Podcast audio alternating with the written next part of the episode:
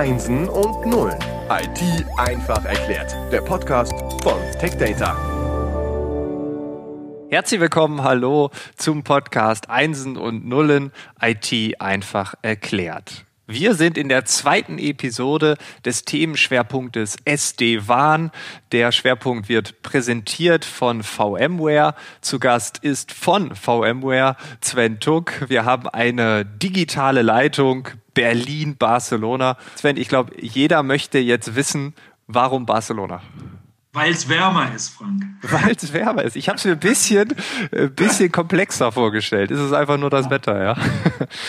Und das führt natürlich dann auch am Ende vom Tag dazu, dass sehr, sehr viele Leute sehr, sehr gerne hier leben und auch leben möchten. Und das war auch einer der Gründe, warum wir gesagt haben, für den äh, Digital Sales Part ähm, von, von VMware würde sich eigentlich ein, äh, ein europäischer Standort wie Barcelona sehr gut anbieten, weil wir eben hier auch die Vorteile haben, äh, dass junge Talent aus, ähm, aus allen anderen europäischen Ländern ähm, gut zu unserem, zu, zu, zu unserem Setup hinzufügen zu können.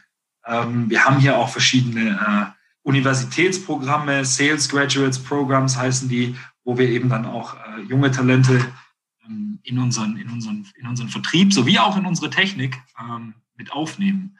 Barcelona bietet eben genau das, weil du hast hier extrem viele deutschsprachige Jugendliche, du hast extrem viele äh, französische äh, Menschen, die hier leben, italienisch, äh, auch aus äh, Osteuropa sind einige mit dabei. Ähm, du hast im Prinzip, wenn du nach Barcelona kommst, einen einen bunten Blumenstrauß aus allen möglichen europäischen Ländern. Und das ist, glaube ich, genau der Grund, warum immer mehr IT-Firmen ähm, auch sagen, okay, lass uns ein, äh, einen Hub oder ein, ein, ein nicht ein Europa-Hauptquartier zu, zu, zwangsweise, aber einen, einen, einen größeren Standort hier in Barcelona aufbauen. Ja. Ja, ich finde das interessant, weil ich kannte das bisher von Irland. Ich selbst war auch mal in Cork und äh, dort habe ich auch von verschiedenen IT-Firmen Menschen kennengelernt, die halt in Cork arbeiten und leben, auch viel im Sales-Bereich. Und äh, ich war im April in Cork und das ist alles andere als mit schönes Wetter zu beschreiben. Also da hatte man zwischendurch auch mal schönes Wetter, aber das war so, ja, im April, da hatte man so 12 bis 15 Wetterumschwünge. Also von Sonnenschein bis Schnee war da alles dabei. Also was die Atlantikküste so hergibt. Also da kann ich mir vorstellen, das Argument Barcelona, das zieht äh, und äh, ja, Sonnenschein sollte man nicht unterschätzen. Da bin ich du, bei bist dir. Du nicht allein. Da bist du nicht allein mit der, mit der Einstellung. Da geht es nämlich noch vielen anderen so, die dann gesagt haben, ähm, ja, nee, vielleicht doch lieber Barcelona. Ja, ja. Okay, cool. Wir wollen aber auch wieder über das Thema reden. Wir reden über SD-WAN. Wir haben in der ersten Episode quasi, nicht nur quasi, wir haben ein Fundament gelegt. Wir haben dann gesagt, dass wir auch über die Vorteile sprechen. Vielleicht kannst du ganz kurz einmal diese nennen. Also was bringt es uns, wenn wir SD-WAN machen? Also im Großen und Ganzen, ich würde es jetzt vielleicht ganz kurz in drei Punkten zusammenfügen. Ja? Also zum einen ist es die Agilität. Das bedeutet, ich kann ähm, meine äh, Verbindungen und mein WAN äh, schneller und äh, effizienter an die, an die Außenstellen bringen. Ähm, wir hatten uns vorher unterhalten über den traditionellen Netzwerkansatz und ähm, wie hoch ähm, die Notwendigkeit von einzelnen Mitarbeitern vor Ort ist. Jetzt stellen wir uns mal kurz für einen Moment vor, wir sind ein großes äh, äh, Verkaufsunternehmen Retail, ja, ähm, und wir machen im Jahr vielleicht 100 neue Standorte auf. Da steigen die Kosten dann eben schon auch astronomisch, wenn jedes Mal ein professioneller äh, Netzwerker vorbeigeschickt werden muss, um diesen Standort eben dann auch anzubinden. Oder vielleicht bauen wir auch wieder Standorte ab, ja, und die, immer dieses Hin und Her. Das ist mit Arbeit, mit Kosten, äh, mit, mit, mit Spesen äh, verbunden, die damit zusammenhängen. Und ähm, man muss ja auch quasi äh, ein ausgebildeter Netzwerker sein, um das auch wirklich hinzubekommen, also Befehlszeileneingabe, sich mit äh, Routing-Tabellen auskennen, die Technologien, auch die unterliegenden Hardware-Technologien wirklich kennen. Jetzt setzt da eben genau an dem Punkt äh, SD-WAN ein. Ähm, bedeutet, ich kann das selber programmieren. Also ich jetzt zum Beispiel auch, obwohl ich kein Netzwerker bin. Ja. Die SD-WAN-Lösungen haben grafische Oberflächen. Ähm, und das gibt eben die Möglichkeit, die die Virtualisierung voranzutreiben. Äh, grafische Oberflächen sind viel einfacher zu handhaben als Routing-Tabellen, als manuelle ja. äh, Man kann sich's vorstellen, ja. Also man schiebt eher Sachen rum, äh, kreiert dann Unternehmensrichtlinien und dergleichen. Ähm, an der Außenstelle selber, was muss eigentlich dieser mit SD-WAN, was muss der einzelne Mitarbeiter können, um eine Außenstelle ähm, für SD-WAN zu aktivieren? Das sind zwei Voraussetzungen, die da noch gegeben sein müssen. Und das heißt, ein Kabel einstecken und auf einen Link in der E-Mail klicken. Und das war's. Die, äh, die, die, die, die Box oder auch die virtuelle Instanz äh, des SD-WAN, die an der jeweiligen Außenstelle ist, verbindet sich automatisch mit der großen Management-Oberfläche des SD-WAN, holt sich dort alle Informationen, die, äh, die sie benötigt und ist dann im Prinzip einsatzfähig. Und das bedeutet, man ist quasi Tag eins operativ. Okay, also das heißt, wir müssen niemanden rumschicken, der jetzt die ganzen Standorte abnimmt beziehungsweise abbaut, sondern es äh, läuft komplett virtuell. Wir schicken eine Box hin oder eine virtuelle Box und äh, dann kurz Kabel rein, Link anklicken und zack, alles läuft. Ja. Okay. Weil die Konfiguration ja in der Konfigurationsebene und äh, der Management-Ebene stattfindet. Die du programmiert hast. Genau, also, und diese ist separiert, genau, diese ist separiert von der Hardware. Oder auch von der Hardware, die vor, vorliegend ist an den einzelnen Standorten. Mhm. Und der zweite Punkt ist, das Internet zu nutzen.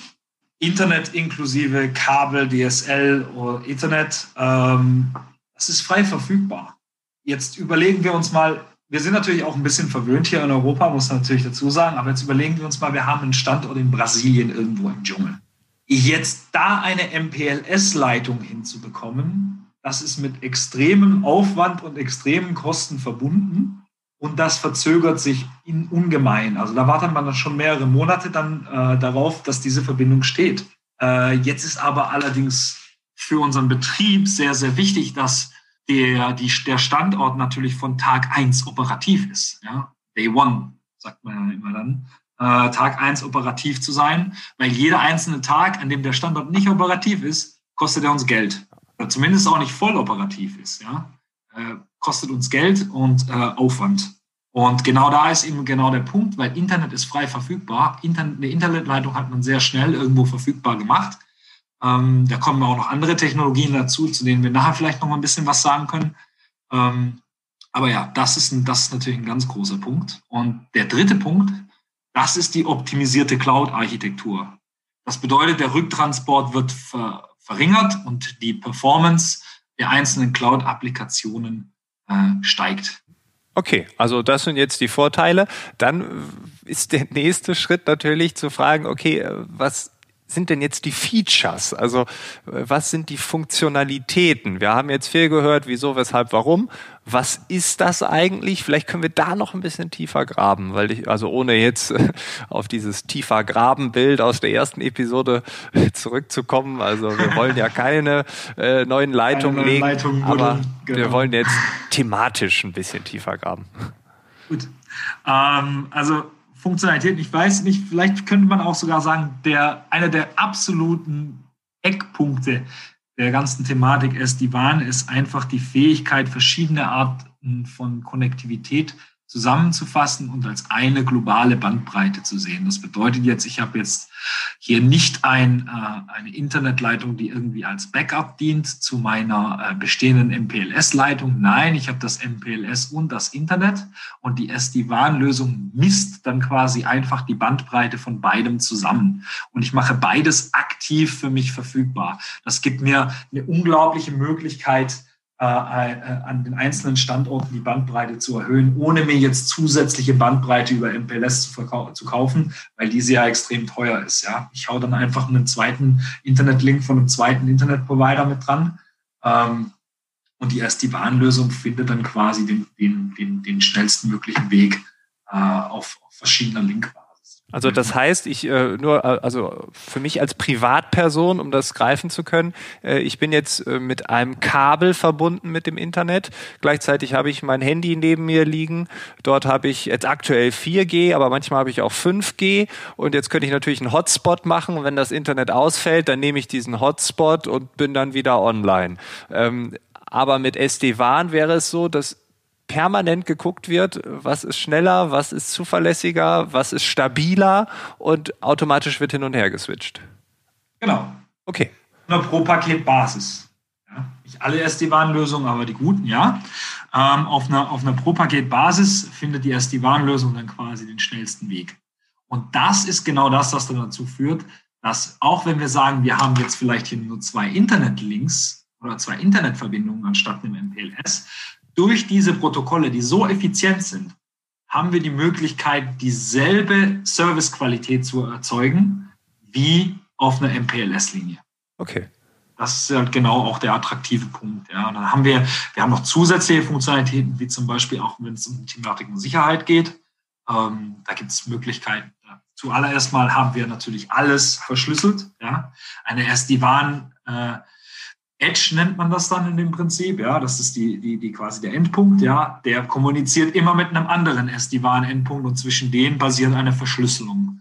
Und du hast genau dasselbe, also andere Funktionalitäten im Bereich Sicherheit wäre dann eben auch noch die, äh, die Segmentierung des, des Netzwerks selber. Das bedeutet, ich brauche vielleicht, also ich kann verschiedene Unternehmensrichtlinien gestalten für einzelne Segmente des Netzwerks. Ähm, das bedeutet, dass zum Beispiel das Guest-Wi-Fi, das ich an einer einzelnen Außenstelle habe, dass das vielleicht nicht denselben Sicherheitsvorkehrungen und äh, Richtlinien unterliegt wie ähm, die äh, finanziellen Kundentransaktionen, die dadurch entstehen. Diese ja, müssen also gehandhabt werden. Und dazu, dazu geben wir eben auch äh, die, die, die Möglichkeit. Ja. Und wir haben basierend auf diesem das Ganze gibt es, wie gesagt, die Endpunkte von, von, von einer SD-WAN-Lösung können physisch sein als Box. Ja, also ist jetzt nicht ganz so stilvoll wie eine PlayStation 5, ja, aber ähm, sieht, sieht, immer noch, äh, sieht immer noch schnieke aus, ja, als, als Box platziert. Vielleicht ein schönes Modem, so könnte man es vielleicht bezeichnen. Ja, Wir können ja mal ein,